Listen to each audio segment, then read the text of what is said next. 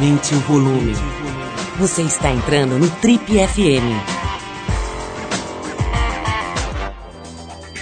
Bom, essa semana a gente vai rolar alguns trechos de conversas, de entrevistas muito especiais que a gente andou fazendo nesses últimos tempos.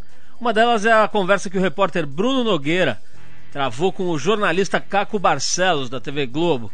O Caco vai ser capa da próxima edição da Trip que e vai fazer parte, quer dizer, vai ocupar novamente as páginas negras, a principal entrevista da revista. É a segunda vez que o Caco Barcelos merece esse espaço e é sem dúvida um dos repórteres mais conhecidos e mais respeitados do Brasil. A gente vai antecipar um trecho dessa entrevista para vocês hoje aqui.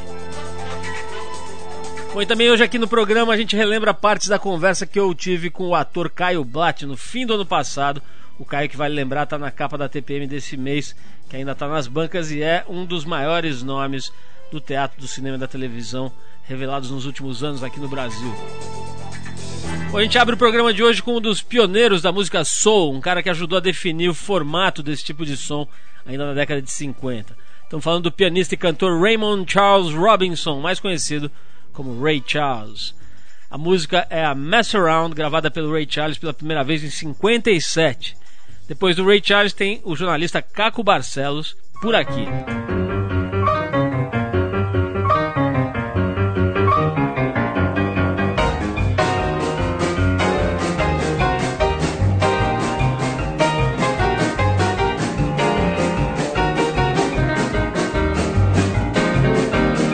Ah,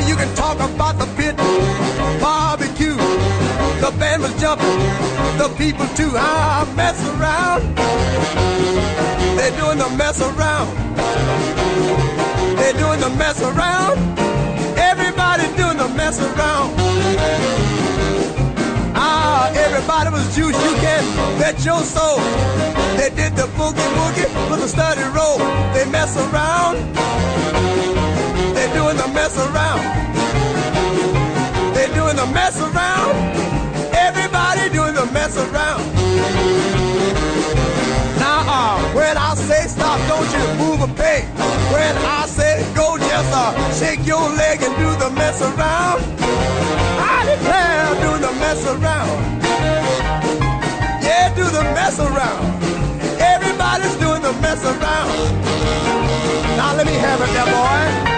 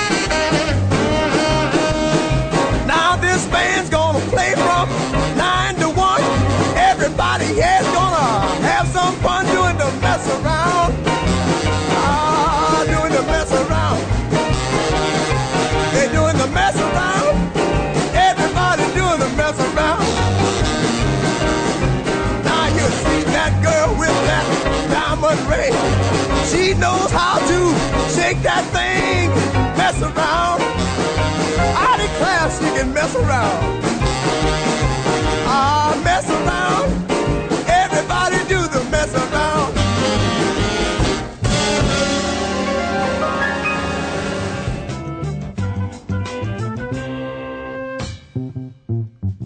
Estamos de volta, esse é o programa de rádio da revista Trip e você fica agora com alguns trechos da conversa que o repórter da revista Trip, Bruno Nogueira, travou com o jornalista Caco Barcelos. O Caco Barcelos que vai ser capa e que vai estar na principal entrevista da próxima edição da Trip, que deve estar nas bancas aí a semana que vem.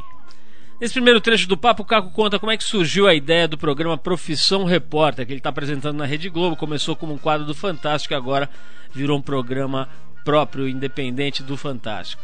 Ele também fala sobre o trabalho dos jornalistas mais jovens que atuam com ele nesse programa. Vamos ouvir então o Caco Barcelos. Eu fazia muito matérias assim, que o pessoal diz que é matéria, jornalismo investigativo. É, Eu, eu acho que geralmente as pessoas associam jornalismo investigativo com denúncia. E eu nunca associei, mas as pessoas mais fácil É falar que é, né? Mas para mim tudo envolve apuração, tudo envolve uma postura, de preferência uma postura independente, trabalhar com luz própria. Acho que quanto mais na iniciativa nossa, maior a chance de ser um jornalismo com equidade, com equilíbrio, principalmente. Mas eu, eu sentia, de outro lado, que quando eu envolvia a denúncia contra a honra de alguém, frequentemente eu apurava para escrever um livro, porque é necessário, para Claro. provar, para não cometer injustiça e tal. Mas na hora de ouvir outro lado, você não tinha a mesma dedicação. Entendeu? Não, merece, não, não tinha a minha O mesmo ímpeto que a você mesma tem. né? atenção. com- Atenção. é. Então, disse, olha, é necessário para fazer uma coisa mais bacana que seja bem equilibrado, que esse cara tenha. Alguns me pediam um tempo para provar que aquilo estava errado, eu dava esse tempo. Cheguei a fazer matérias que demoraram um ano e meio, porque as coisas não. Né? Você começa com uma meia dúzia de entrevistas, você vai checar aquelas entrevistas, vê que não é bem assim e tal e exige uma técnica, uma prova técnica ou científica e tal, às vezes demora mesmo. E até porque eu estava sempre envolvido com outras histórias também. Claro. Mas aí eu pensei, pô, se fizer um, ah, reportagens com grupos, ah, o mesmo tema, com ângulos diferentes, todos atuando de forma de preferência, de forma simultânea, o mesmo tempo dedicado para todos os ângulos, isso fica mais interessante e até permite também uma narrativa mais, mais rápida, um ritmo mais, né, mais intenso, que são olhares diferentes, você pode trocar uma câmera com outra e, e pode ter um momento que as quatro culminam de se cruzarem, dependendo do assunto, a gente adora buscar um tema que permita esses olhares diferentes Claro. que se cruzem em determinado momento tal. Então, inicialmente foi isso. Veio da necessidade de estabelecer um maior equilíbrio dar mais atenção a um lado que às vezes não merecia tanta atenção.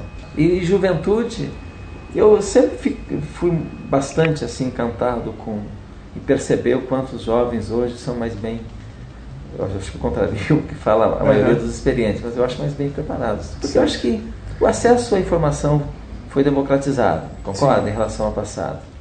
Eu lembro quando eu tinha meus 20 lá, para né? se informar bem, tinha que ir numa biblioteca, enfrentar um Checar um dado, né? chato, ver se tem o livro ou não tem, o livro todo empoeirado. Checar um aniversário, dar um trabalho.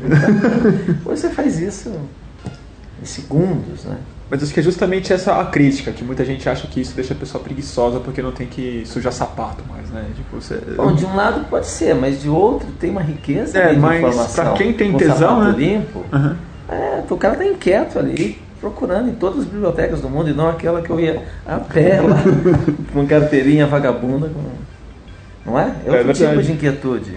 É, é, mas tem um pouco de, romantismo mesmo, né? De nostalgia. É, de eu uma coisa- acho, bom, isso a gente sempre discute lá, e o pessoal adora ir pra rua, porque eu acho isso importante e eles acham também, porque tem outro encanto, né? E, e as coisas se complementam, não precisa uma coisa abrir mão da outra. né? A gente está ouvindo o papo do jornalista Caco Barcelos com Bruno Nogueira na entrevista que ele deu para a próxima edição da revista Trip, que deve estar nas bancas semana que vem. Nesse próximo trecho, o Caco fala sobre liberdade na hora de escolher as pautas, os assuntos que vão ser abordados, na hora de escolher as matérias que ele quer fazer. Vamos ouvir então. Eu tive sorte de, talvez eu ter escolhido sempre a reportagem assim, de mais fôlego, é difícil. Você, ou eles querem ou não querem, né?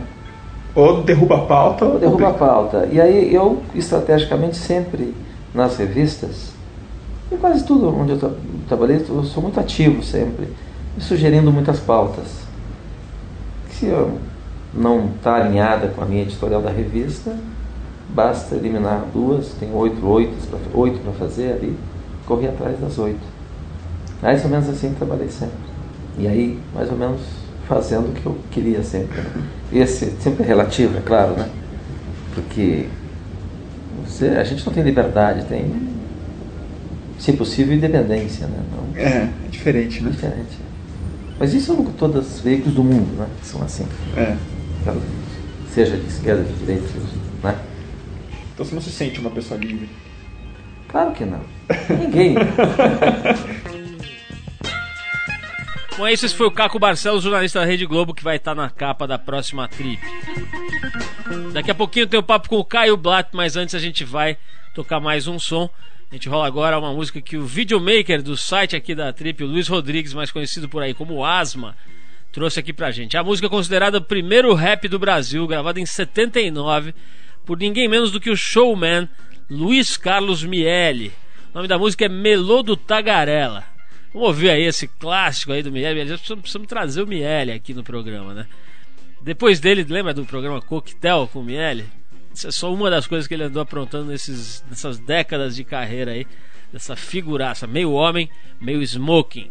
Bom, depois do Miele a gente traz o Caio Blatt por aqui. Vamos lá.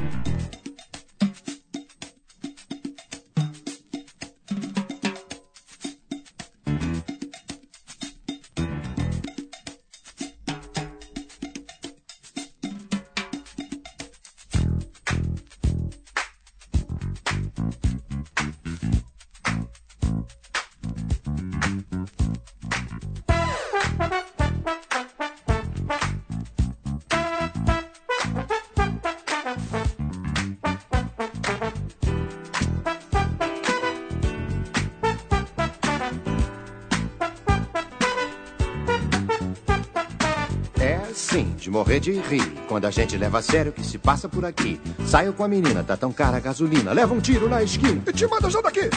É, sim, de morrer de rir quando a gente leva a sério o que se passa por aqui. No supermercado, a oferta da semana, tudo a preço de banana. O anúncio é um colosso, vou comprar alguma coisa, eu tô vidrado no almoço. Mil cruzeiros pela carne, pago um quilo, levo um osso, levo um carro de dinheiro, trago as compras no meu bolso. É, sim, de morrer de rir quando a gente leva a sério o que se passa por aqui. A praça do povo que ouve de novo na fase tão crítica, frase política. E o MDB terminou. É a arena. Vem mesmo o PTB. Tinha a esquerda de Ipanema. Continua a coisa preta. Tanta sigla, tanta letra. Que o povo esperançoso que só quer voto direto vai vivendo de teimoso. Continua analfabeto. É sim, de morrer de rir. Quando a gente leva a sério o que se passa por aqui.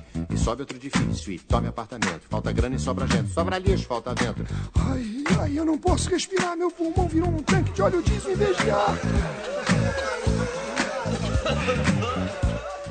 Lar tocilar, mas quem mora no subúrbio, perto do bar, toda noite tem distúrbio, já tá todo mundo alto, se arranca que é um assalto. Mas levar a minha grana, sou eu quem vou em cana? É, sim, de morrer de rir, quando a gente leva a sério o que se passa por aqui. Lar docilar, tão pequeno nunca vi, para o sol entrar em casa, um dos dois tem que sair. É moderna a construção, o tijolo é tão fininho, que eu ouço quando sobe o aluguel do meu vizinho. É, sim, de morrer de rir, quando a gente leva a sério o que se passa por aqui. Quando eu lembro os velhos tempos que o Brasil tinha o Pelé, quando a gente tinha time, tinha o gol e tinha o Quando falam no João, eu só lembro do Mané. O Mané foi pra saudade e o Pelé pra outra cidade. Foi fazer em Nova York propaganda do café. O café já tá em crise, o Cruzeiro nem pensar. Todo dia sobe o dólar, não consigo viajar. Mas também pensando bem, eu não troco com ninguém minha vida nessa terra. No meu céu que é cor de anil. Como diz o Jorge Ben, cujo lema eu levo em conta. Se o amigo for do contra, não gostar do meu Brasil, não tem nada, não tem bronca. Vai pra, vai pra onde, malandro? Que moleza, vai se queixar pro bicho. Se bem que não tô levando a cara nem de bicho. Meu Brasil, eu te amo tanto que você fica aqui e eu vou pra. Oi, leva eu, eu também quero ir. É sim, de morrer de rir quando a gente leva a sério o que se passa por aqui. É sim, de morrer de rir quando a gente leva a sério o que se passa por aqui. É sim, de morrer, morrer de rir.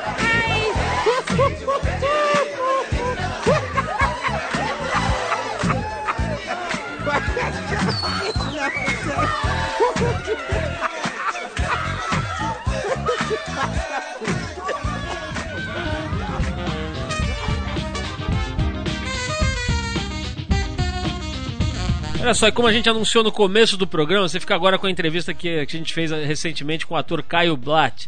O Caio, que é capa da TPM desse mês, que ainda está nas bancas, bate um papo bem interessante com a gente aqui, vale a pena dar uma relembrada.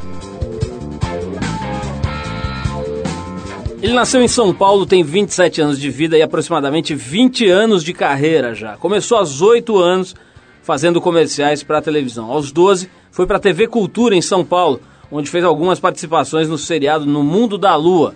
Aos 14 foi a vez do SBT, onde participou das novelas Éramos Seis, As Pupilas do Senhor Reitor e Fascinação. Aos 18, estreou na Rede Globo, onde trabalha até hoje na minissérie Chiquinha Gonzaga.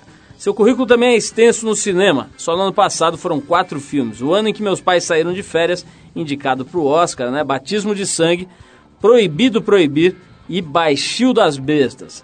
Além disso, ele cursou um ano de Direito na, no Largo de São Francisco, na Faculdade de Direito da USP. Já se casou, já separou, já tentou a adoção de uma criança que hoje vive com a ex-mulher. E finalmente está aqui com a gente nos nossos estúdios para um bate-papo. Não sei como é que deu tempo, né? O cara tem 27 anos, já rodou. Você está com umas três voltas no velocímetro já, né, Caio? Estamos falando aqui com o Caio Blatt, que não é Blá, né? Muita gente fala Caio Blá. Você já imagina um BLA com dois Hs no final. Mas não é nada disso, né? Tem um T aí. Fica nojento, blá. É, fica uma O- coisa o meio meu- francesa. Meu né? amigo Márcio Garcia, quando eu cheguei lá na, na Globo em 98, ele sacaneava, o pessoal me chamava Blá, falava Blá, caiu Blá.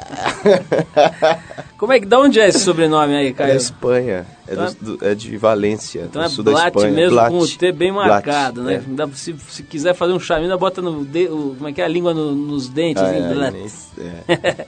Ô Caio, é, tem um negócio aqui meio esquisito, assim, esquisito no, no- no- não acho que não é a palavra, mas meio fora de série, vamos dizer, que é essa tua rodagem, né? O que você já fez de coisa, normalmente o cara com 27 anos tá lá, já com um aviãozinho no começo do voo ali, traçou os planos e tá começando a voar. Você já deu uns quatro loopings aí na sua vida, já foi, voltou, casou, fez um monte de coisa. Como é que? A tua vida é meio acelerada mesmo, meio precoce de uma maneira geral, cara? Foi, foi um pouco precoce, mas não acelerada. Acho que, que ela foi constante, foi um ritmo constante. Eu não consegui lá. Eu, eu comecei a atuar por, por, por acaso.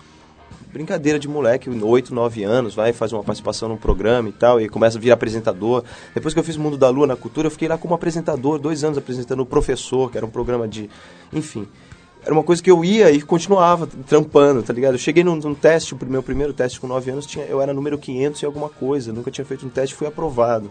Então foi uma coisa que foi rolando naturalmente, era para ser um hobby, uma, uma atividade de moleque, que foi virando, foi virando atividade de adolescente, foi virando interesse, foi virando profissão, enfim. Agora, por exemplo, né, você estava me contando aqui antes da gente começar a gravar que você entrou na faculdade, né, num ciclo mais ou menos normal ali, final de adolescência, juventude e tal, faculdade, conseguiu entrar numa faculdade difícil, né, na, na USP, e aí acabou largando, quer dizer, dá pra, dá perceber que essa carreira artística realmente dá uma abduzida no, no, no elemento, Ah, né? Graças a Deus, cara, era meu caminho e um trampo, um trabalho foi chamando o outro, foi abrindo a possibilidade. E eu acho que hoje a gente está vivendo um momento maravilhoso e inédito no Brasil, que é a gente poder fazer uma carreira em cinema. Uma coisa que era incalculável, por exemplo, quando eu tinha 9, 10 anos e já sonhava com a carreira, isso era impensável.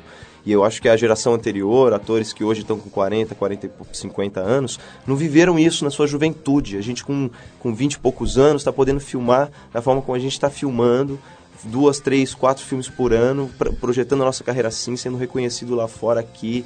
Enfim, eu acho que essa novidade também, essa explosão do cinema brasileiro, mudou também o nosso ritmo, a nossa, nossa própria carreira. O Caio, esse, só, esse, só no ano passado, agora, né, 2006, você filmou quatro, você fez quatro filmes, é isso? Foi, ao longo de 2005 eu filmei e ao longo de 2006 lancei os quatro. Quer dizer, além de fez minissérie para televisão e peças de teatro. Foi, é. Você concilia tranquilo essas coisas? Você falou que a tua vida não é corrida, né? Como é que é?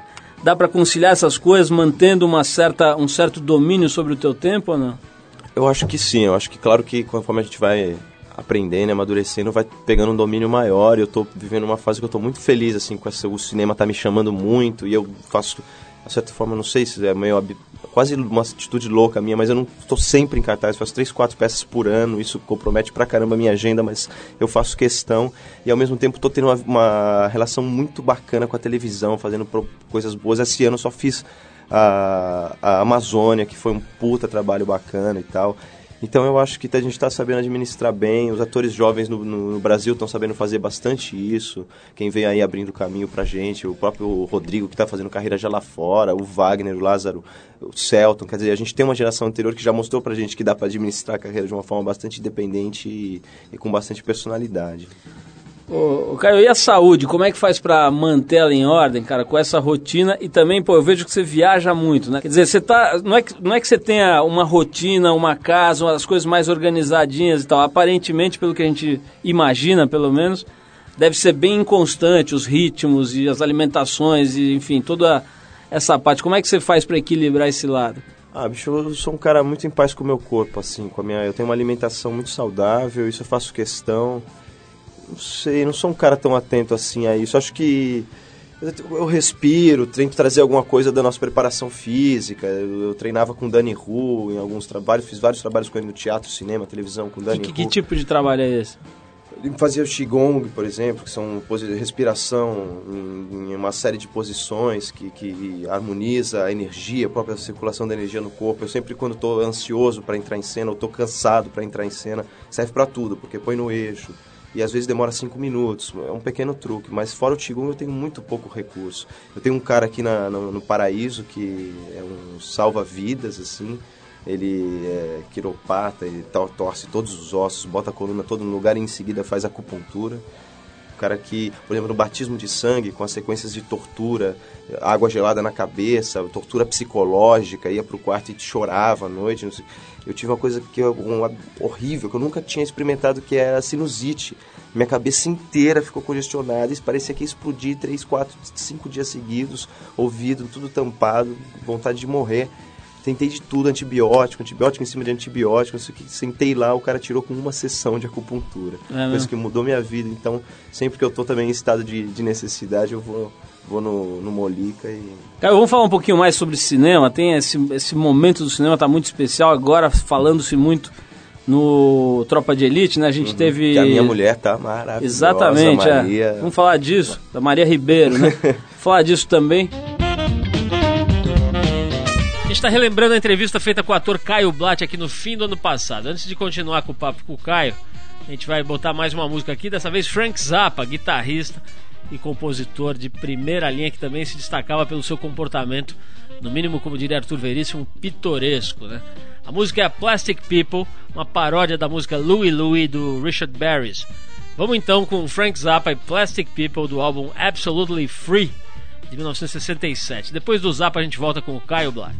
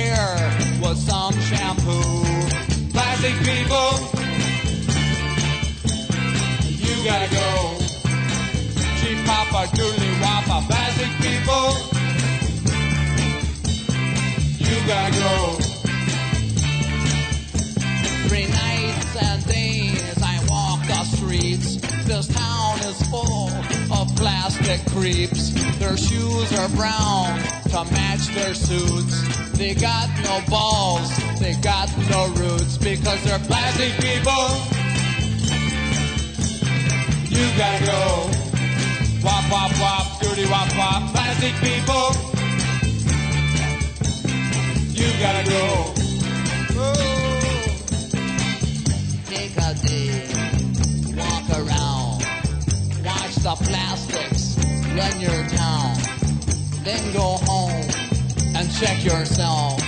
You think I'm singing about someone else, but you're plastic people.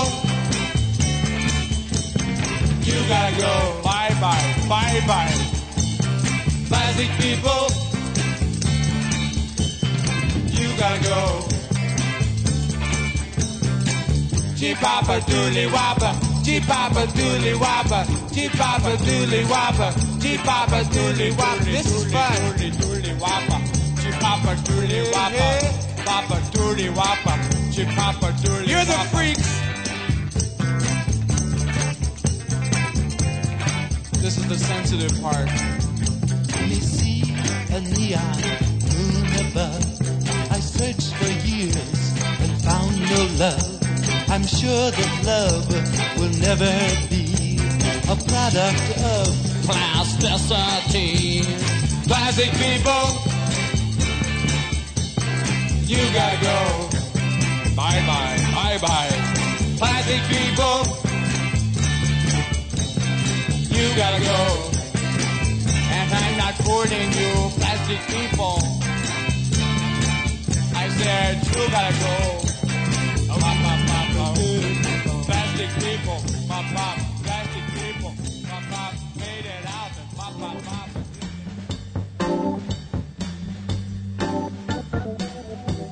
Você ligou o rádio agora, esse é o programa de rádio da revista Trip, hoje relembrando nossa conversa com o ator Caio Blatt. Vamos ouvir.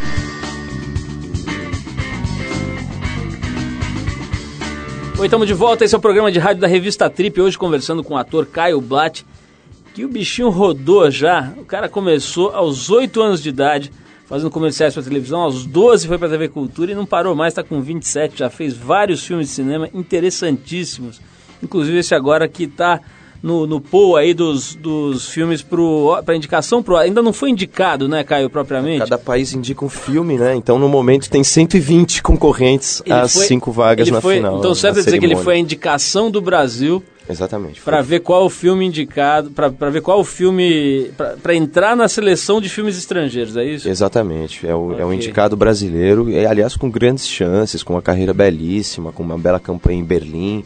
A gente espera estar já imediatamente, com essa indicação de todos os países, a gente espera estar imediatamente já entre os 12 filmes mais bem cotados para estar na, na final. Caio, eu tava vendo aqui é, uma coisa interessante que é o seguinte, a gente entrevistou acho que duas semanas atrás a Maite Proença aqui. E ela contou umas coisas muito engraçadas. Aliás, a entrevista foi ótima. E ela, uma, uma das coisas que ela contou, que eu me lembro aqui claramente, porque marcou bastante, é o seguinte: ela disse que quando ela chegou na TV Globo, ela não se encaixava ali. Ela vinha de uma outra história e tal. Não era atriz, enfim, não tinha feito, sei lá, os caminhos que se percorria na época dela. Sei que ela chegou e, e ela disse que estranhou muito, porque todo mundo, ela contou que todo mundo se chamava ali de meu querido, minha querida, você tá ótimo, você tá lindo. Ela disse que tinha uma certa falsidade no ar e que ela não conseguia entender os códigos e se encaixar direitinho ali. Depois disse que com o tempo ela foi entendendo e as coisas também foram mudando. Como é que foi pra você chegar na TV Globo? A gente sabe que você fez várias, eh, eh, enfim, programas, participações em outras emissoras, mas sabe também que a Globo tem aquela aura de ser a maior TV e aquela fábrica de coisas bem elaboradas e ao mesmo tempo uma emissora polêmica. Queria saber, em, em resumo, como é que é a tua chegada na Vênus Platinada ali do Jardim Botânico. Cara, minha vida na Globo sempre foi ótima, sempre foi maravilhosa. Eu tenho uma grande circulação na Globo que eu acho um privilégio. Eu, pra você ter uma ideia, eu fiz oito, nove novelas na Globo até hoje, nesses últimos oito anos, com oito diretores diferentes.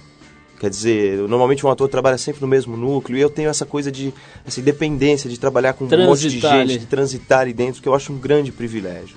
Quer dizer que Um grande eu não sabia que funcionava assim. Em geral, o, o diretor vai criando o seu, a sua turma ali de atores, vai, vai rolando um pouco isso. É, isso acontece sempre. O, Uhum. um diretor tem os seus atores que trabalham sempre com ele, os seus amigos, enfim. Não que eu não tenha amigos, tem diretores que eu amo profundamente, caras com quem eu, o único diretor com quem eu trabalhei duas vezes que eu amo profundamente é o Denis Carvalho.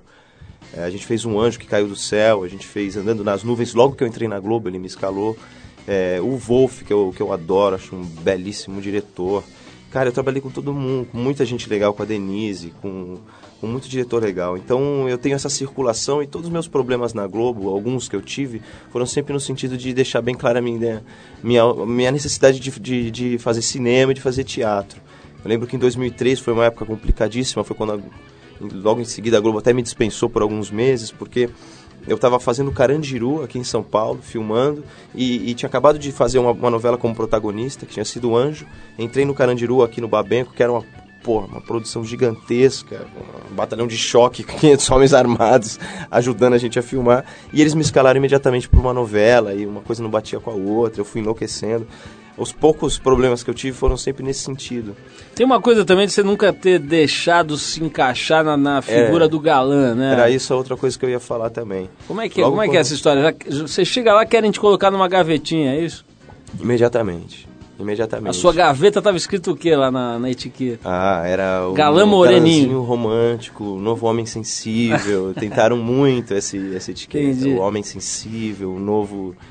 que não é forte, que é delicado, educado, e, e lê poemas, e sabe cozinhar, e, nossa, tentaram demais, mas Tem aí uma eu- Birkenstock em casa. e é, e- e- mas isso não, não, não foi nem que eu fiz um esforço pra rechaçar, quer dizer, até fiz algum trabalho ou outro pra esculachar mesmo. Cama de gato, por exemplo, no cinema eu fiz pra tirar onda mesmo, pra esculachar, que era exatamente quando eu tava mais de bonitinho na novela das sete. A gente tem falado muito aqui, eu tô me dando conta agora, até tô lembrando de várias entrevistas recentes, sempre em torno do cinema e das artes cênicas. Aí uma delas foi com Paulo Morelli, que é o diretor do Cidade dos Homens, né? E filme também maravilhoso, muito legal. E a gente tava falando sobre uma coisa semelhante, que é o seguinte, que é o problema do ator feio. Não é o seu caso, né? Você tinha essa coisa de querer ser levado para, quer dizer, a, a máquina tenderia a te levar para uma figura ali, como você contou, do, do macho sensível, né?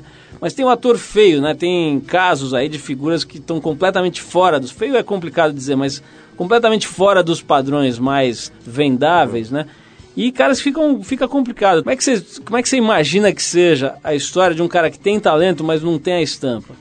Cara, eu acho que isso não é problema não, não, pra carreira, de modo nenhum. Acho que tem atores, pô, deslumbrantes. Eu vou dar um exemplo muito engraçado. Tem um parceiro meu lá do Nós do Morro, que eu conheço desde que ele começou a estudar teatro. Eu, inclusive, emprestei 100 pratas pra ele tirar DRT de ator, que é o Babu Santana, entendeu? Que o cara, o apelido do cara é, sim- o nome do cara simplesmente é Babu, de babuíno, porque ele é um macaco, ele tem um queixo grande, ele é um negão de dois metros, com cabelo arrepiado, entendeu? Black Power. E sempre, ele, onde ele trabalhava, ele falava pra patroa que ele estava fazendo curso de teatro, e a patroa falava, você é louco, meu, você, você é preto, você é feio, você, você nunca vai conseguir. Tal. O cara simplesmente ganhou esse ano, no Festival do Rio, o prêmio especial do júri, que é uma coisa raríssima, o prêmio especial do júri para um ator. E o Babu Santana ganhou, já fez 19 ou 20 longas nesses últimos seis anos. E é um ator fascinante, enfim. Eu acho que isso não é problema mais no Brasil, não. Eu acho que, na verdade, a grande, o ideal, eu acho que o que abre mais portas é você ser comum. Você ser um cara comum. Acho que se você me pegar, se Você você, pode pegar ser tudo, o né? Celto, se você me pegar o, La- o próprio Wagner, o Lázaro, quer dizer, nem- nenhum de nós pode ser considerado um bonitão. Somos caras comuns. Acho, que é acho que isso aí faz todo sentido, cara, mas vou insistir um pouco no ponto que é o seguinte: o, o, o Babu, por exemplo, eu não, me- não me lembro, acho que até sei quem é pela figura que você descreveu, mas a gente tava, quando eu falei com o Morelli, me veio à cabeça aquele ator, eu não vou saber dizer o nome dele agora, talvez você saiba, que fez o Zé Pequeno no Cidade de Deus, né? Que depois, eles, eles- que eu saiba, pelo menos, eu vi ele numa, numa novela da Record recentemente, mas meio que no mesmo papel, do traficante marrento. Quer dizer, É, não, será, é um que- será que, não tem acontece. umas figuras, por exemplo, será que o, que o Babu, por exemplo, vai poder um dia? Quer dizer, você falou que você pode ser tudo. Ele não pode ser tudo, né? Vai É, ser não, difícil o- ele ser. A grande crítica é essa. Apesar dele ter um trabalho brilhante, ser escalado pra tudo, ele 80% é pra fazer o. Isso ele é o chefe do, do, do morro no, no Cidade de Deus, Falou. por exemplo, o Babu. Então, claro que ainda existe esse preconceito, ainda existe esse problema. Uma coisa que a própria Thaís, que, que eu trabalhei bastante com a Thaís no teatro, ela tá aqui na capa da TPM, que ela fala que hoje existe a escalação do negro. A descrição do personagem assim, ele é, tem não sei o que, é negro, não sei o que, não sei... porque ela acha que o negro tem que ser escalado em qualquer papel, independente de estar no, lá no sinopse que esse tem uma proposta de ser, né, quebrar essa, esse paradigma, mas Caio, vamos tocar mais um som aqui, depois a gente volta para falar um pouco mais sobre a tua visão de mundo. Aí não falamos ainda da história da Maria Ribeiro, tua namorada, no Tropa de Elite. Vamos falar um pouquinho disso também, como é que é, como é que foi para ela e você do lado dela ali acompanhando foi, foi essa história. Dá mais uma paradinha aqui na conversa com o Caio pra ouvir outro som. A gente separou agora. Uma garota da Inglaterra que com 21 aninhos já acumula vários prêmios, inclusive alguns Brit Awards e um Grammy, o mais requintado e prestigiado prêmio na indústria musical internacional. Estamos falando da Joss Stone, que fez show recentemente aqui em São Paulo. A música é a Don't You Wanna Ride, do disco Mind, Body and Soul, de 2004. Depois da Joss Stone, tem mais Caio Blatt aqui no programa.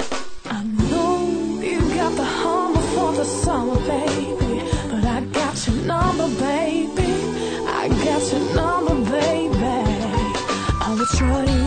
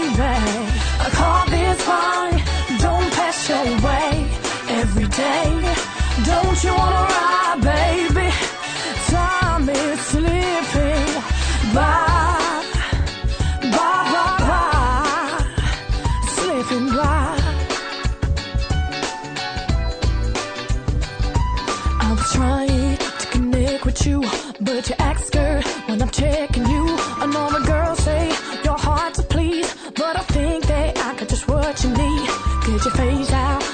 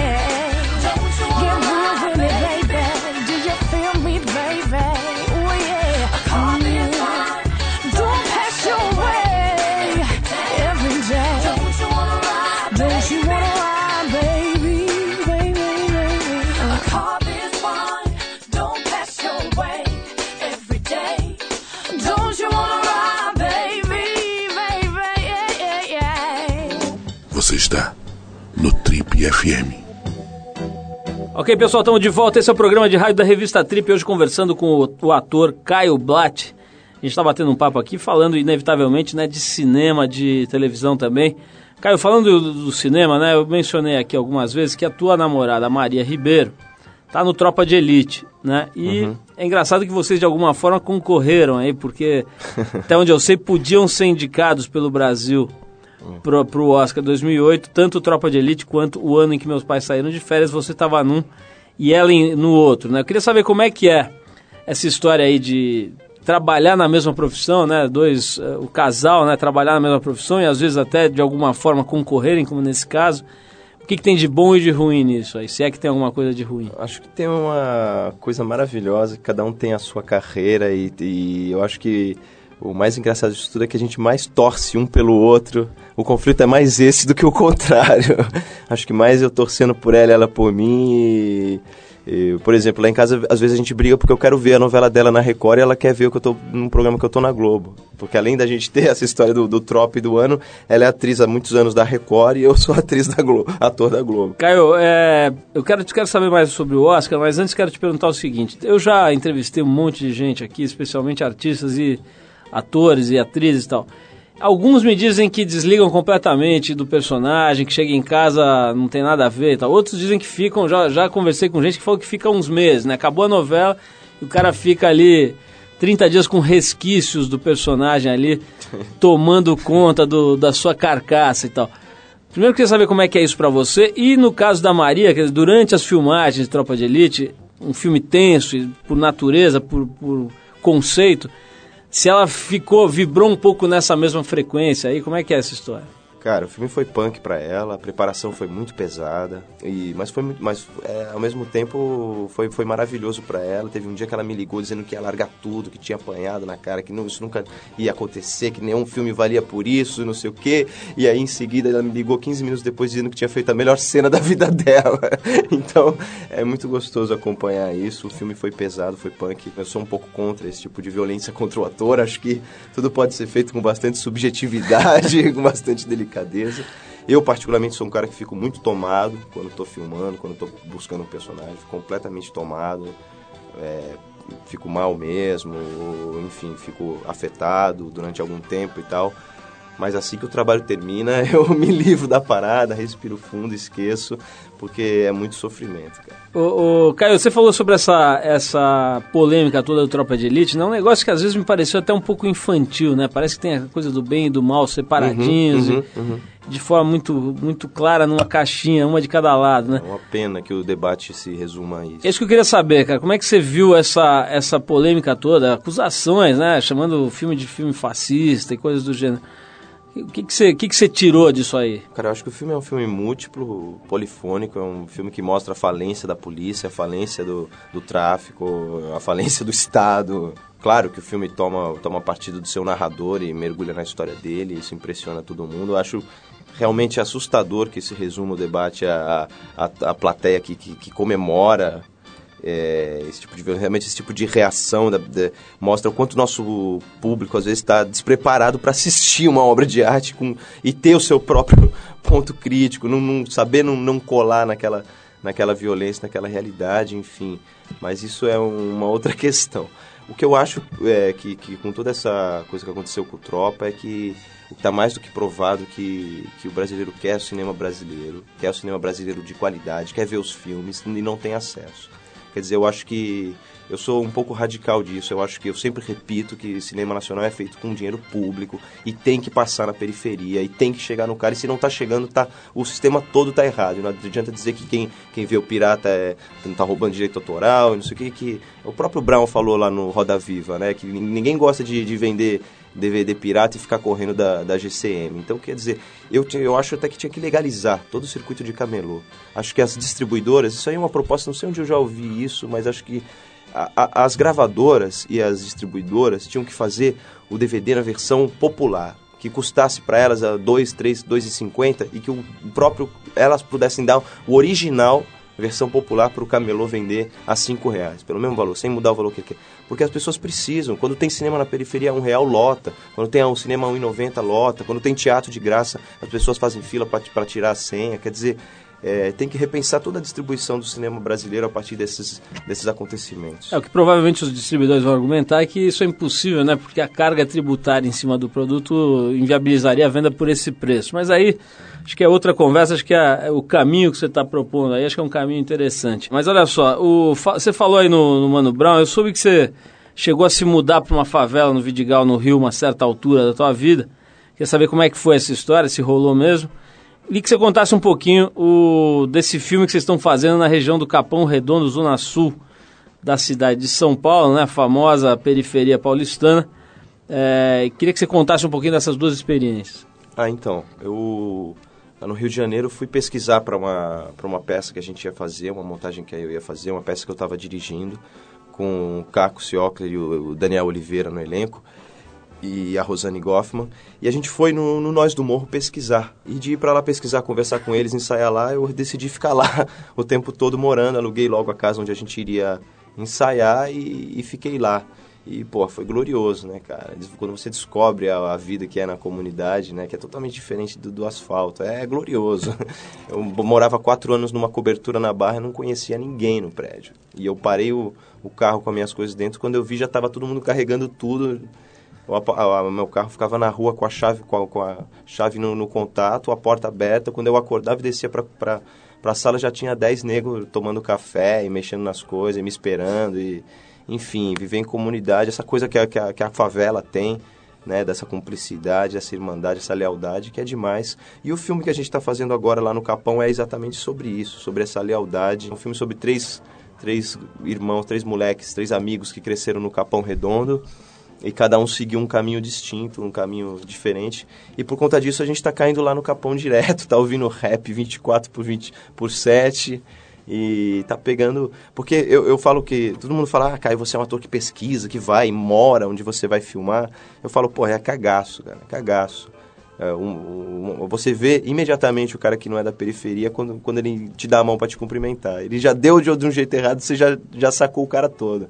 Então é por cagaço. Eu sei que o personagem, para representar a Zona Sul de São Paulo, para representar o Capão, entendeu? Tem que tem que tem vários raps do Racionais que fala da ponte pra cá é outra história, né? Tem que ter pra trocar, da ponte pra cá é outra conversa. Caio, pra gente terminar aqui, o tempo tá comendo as bordas aqui, a gente quer saber o seguinte, você com essa correria toda que você fez, é, já com 20 anos quase de carreira, dá para ganhar uma grana legal, dá para ficar à vontade, ficar tranquilo, ficar escolhendo os projetos que você quer, não quer participar, ou acaba tendo que fazer uns trabalhinhos aqui e ali que você não faria se pudesse não fazer, tal. Como é que é esse lado? Não, cara, eu acho que depende do seu depende do seu estilo de vida, do seu objetivo de vida, da sua filosofia de vida, né? Eu não tenho muita ambição não, e eu vivo muito bem no meu trabalho, consigo administrar, inclusive tem um plano de até é sério mesmo, tem um plano de pelo menos. Você, a gente começou o programa falando que eu trabalho desde os nove, já estou trabalhando há vinte e tantos anos. 20 anos, eu tenho um plano mesmo de até os 40 conseguir me libertar dessa relação do trabalho e, e grana. Conseguir a partir daí fazer a carreira somente por interesse, por paixão, como um amador mesmo em tudo. A partir do, eu acho que seria um privilégio muito grande eu ser livre assim aos 40 anos, mas eu estou fazendo o meu plano para isso, cara.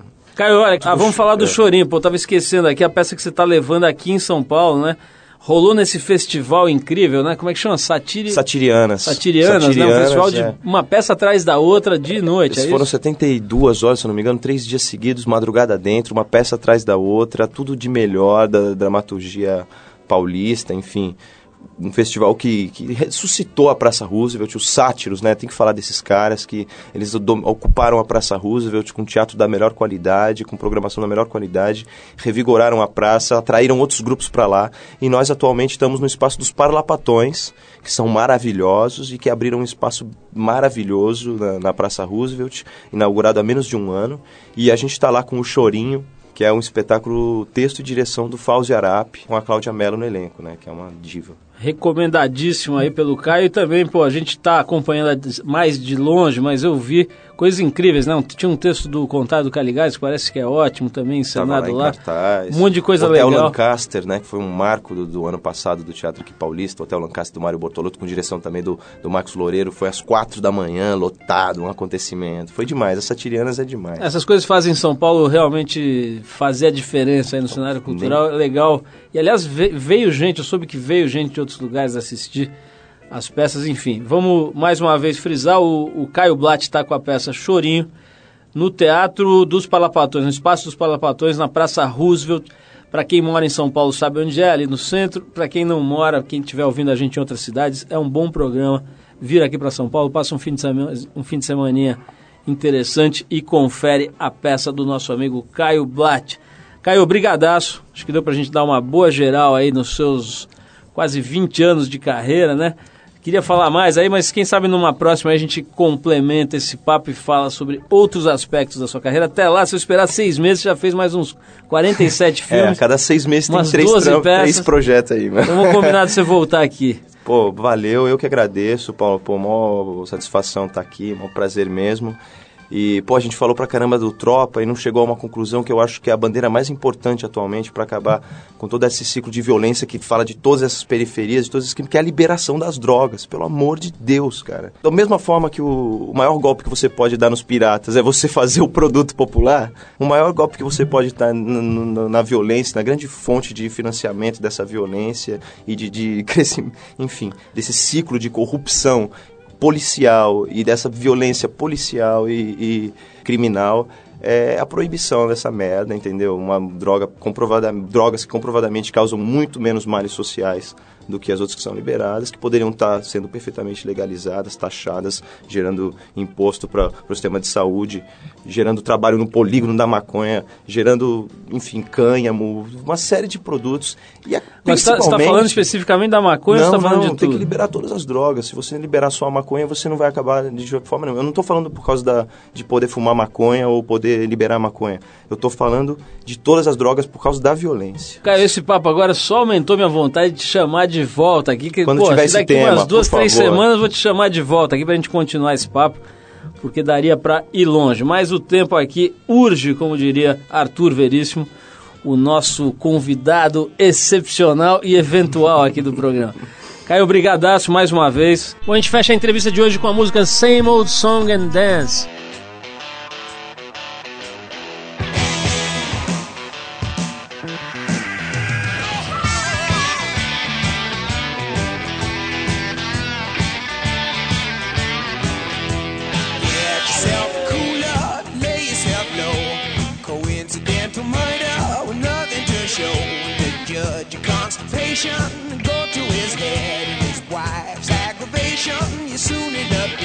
The same old story, same old song and dance, my friend. It's the same old story, same old song and dance, my friend.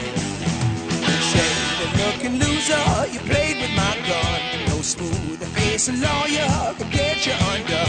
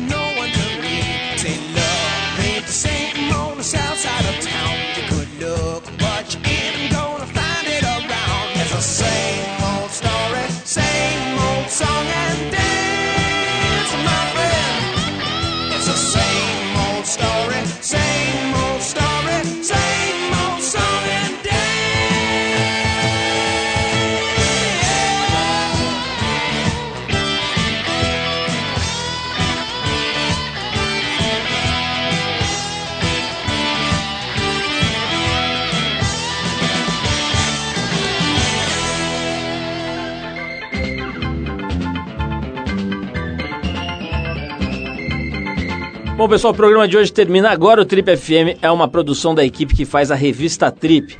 Apresentação Paulo Lima, participação excepcional Arthur Veríssimo, coordenação Endrigo Kiribras, produção e edição Alexandre Potashev. E olha só, para falar com a gente é só escrever para radio@trip.com.br. Manda aí o seu e-mail, vou repetir radio@trip.com.br. Ou então você também pode acessar o tripfm.com.br para poder dar sugestões de músicas, de convidados. Você vai ter lá arquivos com as gravações dos programas anteriores. Aqui você pode baixar no computador, ouvir no computador, baixar para o seu MP3. Pode ouvir os nossos programas de anos atrás, enfim, pode escolher pelo convidado. É bem legal, dá uma olhada lá, tripfm.com.br. É isso então, na semana que vem a gente volta nesse mesmo horário com mais um Trip FM. Um abração e até lá.